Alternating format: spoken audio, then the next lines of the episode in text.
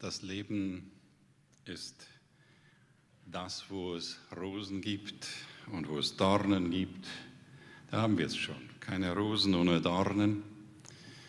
Das war so bei äh, Jupp Govert und Yvonne. Euer Leben wird nicht ohne Dornen sein. Jetzt ist es im Moment einigermaßen rosig. Nein, nicht, nicht, Govert? Jetzt noch nicht mal? Ist ja? Okay.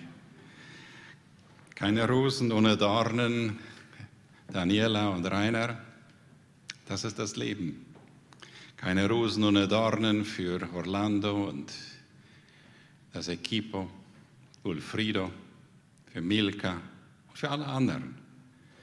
Es ist diese, dieses die Wirklichkeit, unsere, und es ist die Wirklichkeit aller Geschichten hier in Matthäus 1, so wurde Jesus Christus geboren. Das ist die, die, die, die Vorbereitung. Seine Mutter Maria war mit Josef verlobt. Noch bevor sie geheiratet und miteinander geschlafen hatten, erwartete Maria ein Kind.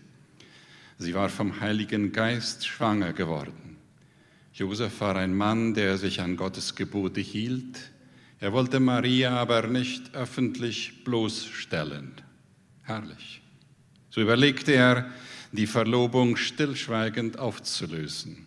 Noch während er darüber nachdachte, erschien ihm im Traum ein Engel des Herrn und sagte, Josef, du Nachkomme von David, zögere nicht, Maria zu heiraten, denn das Kind, das sie erwartet, ist vom Heiligen Geist. Sie wird einen Sohn zur Welt bringen, den sollst du Jesus nennen. Das bedeutet, der Herr rettet denn er wird die Menschen seines Volkes von ihren Sünden befreien. Dies alles geschah, damit sich erfüllte, was der Herr durch seine Propheten vorausgesagt hatte. Die Jungfrau wird schwanger werden und einen Sohn zur Welt bringen, den wird man Immanuel nennen. Immanuel bedeutet, Gott ist mit uns. Gott ist mit uns. Wie Josef, so werden auch wir auf Weihnachten vorbereitet auf den Messias, auf Weihnachten, auf den Messias, beides. So wie Josef, der sich auszeichnete dadurch, dass er ein guter Arbeiter war, ein Schreiner, Tische machen, Betten machen und so weiter. Und er war ein Mann mit klaren Werten. Er wusste, welches die sittlichen, die moralischen Werte waren und er hielt sich daran. Dafür war er bekannt. Er war ein Mann, der eingebunden war in einer Tradition, in einem Volk, Sohn Davids. Viele von uns könnten dasselbe sagen. Wir haben eine Tradition von jahrhundertelangem Erleben von christlichem Glauben. Unsere mennonitischen Vorfahren, unsere christlichen Vorfahren, sie haben uns gelehrt, gezeigt, was es bedeutet, Christ zu sein. Nachfolger Christi, so auch Josef, eingebunden in eine Tradition, Sohn Davids wird er genannt. Ein Mann, der darauf verzichtete, auf sein Recht zu bestehen.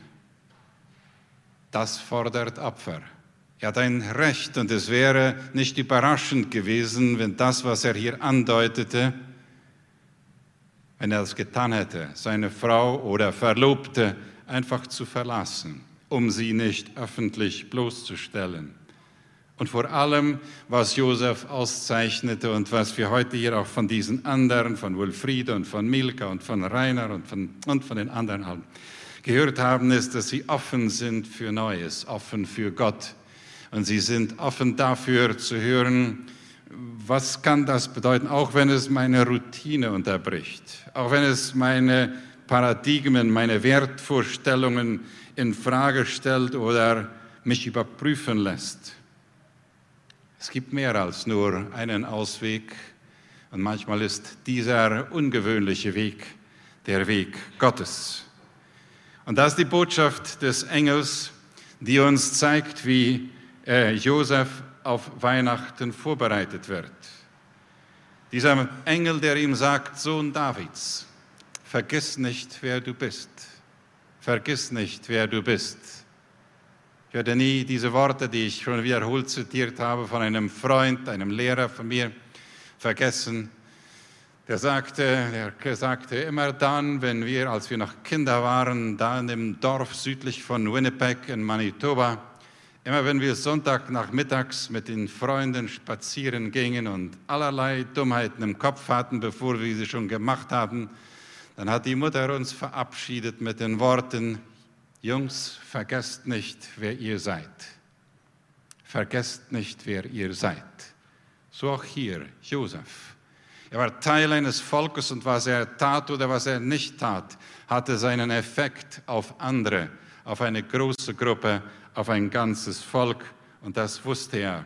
Das war die Botschaft des Engels, der, der diese Botschaft verstärkte. Der Engel sagte ihm auch, hab nicht Angst, das Richtige zu tun. Es wird manchmal schwer sein, es wird dich in Frage stellen, es wird dir Not bringen, es wird dir nicht Freunde machen.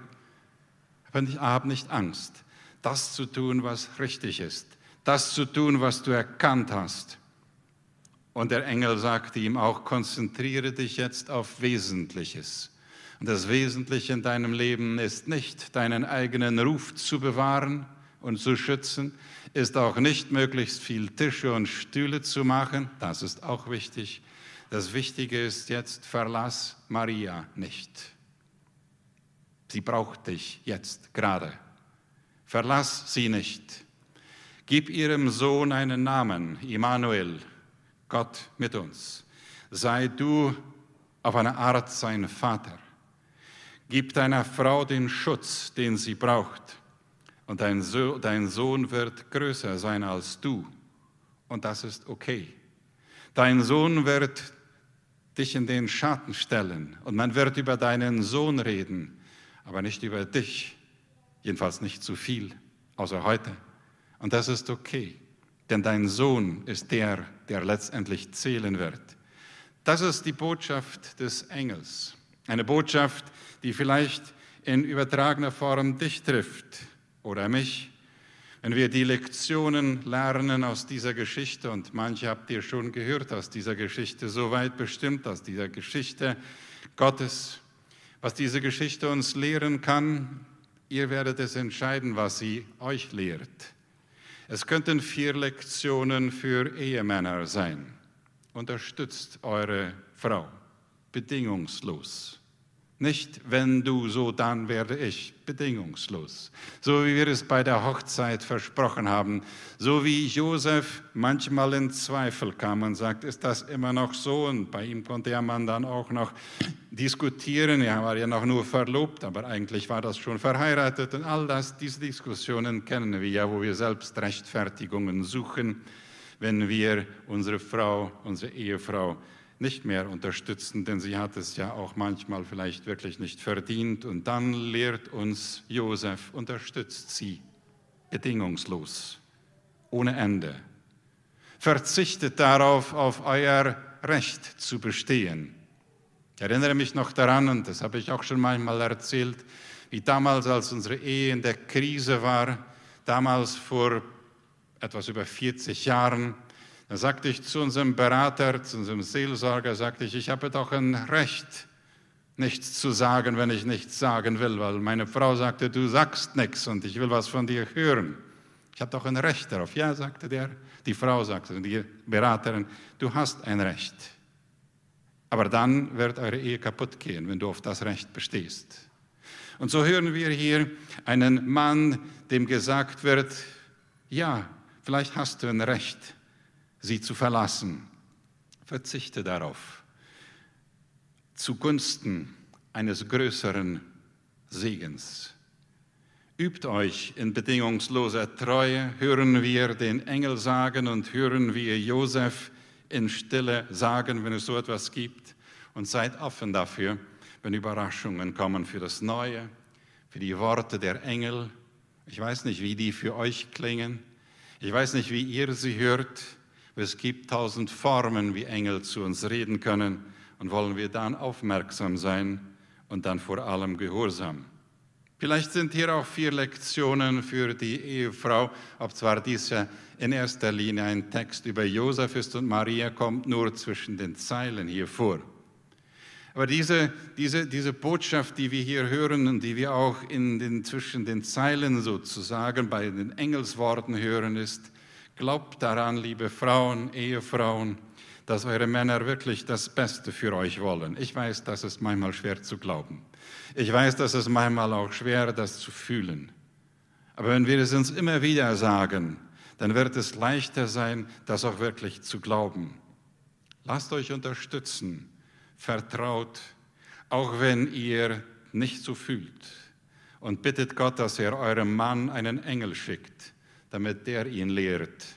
Denn eure Männer hören Botschaften und Anweisungen von anderen besser als von euch. Was hat es geholfen, wenn die Frau, wenn Maria ihm gesagt hätte, ihr wisst schon, was ich meine, nicht nur und nicht in erster Linie von euch hören die Männer gerne Ermahnungen, sondern von anderen können sie sie hören. Aber auch da werdet ihr nicht sagen, wer das sein wird.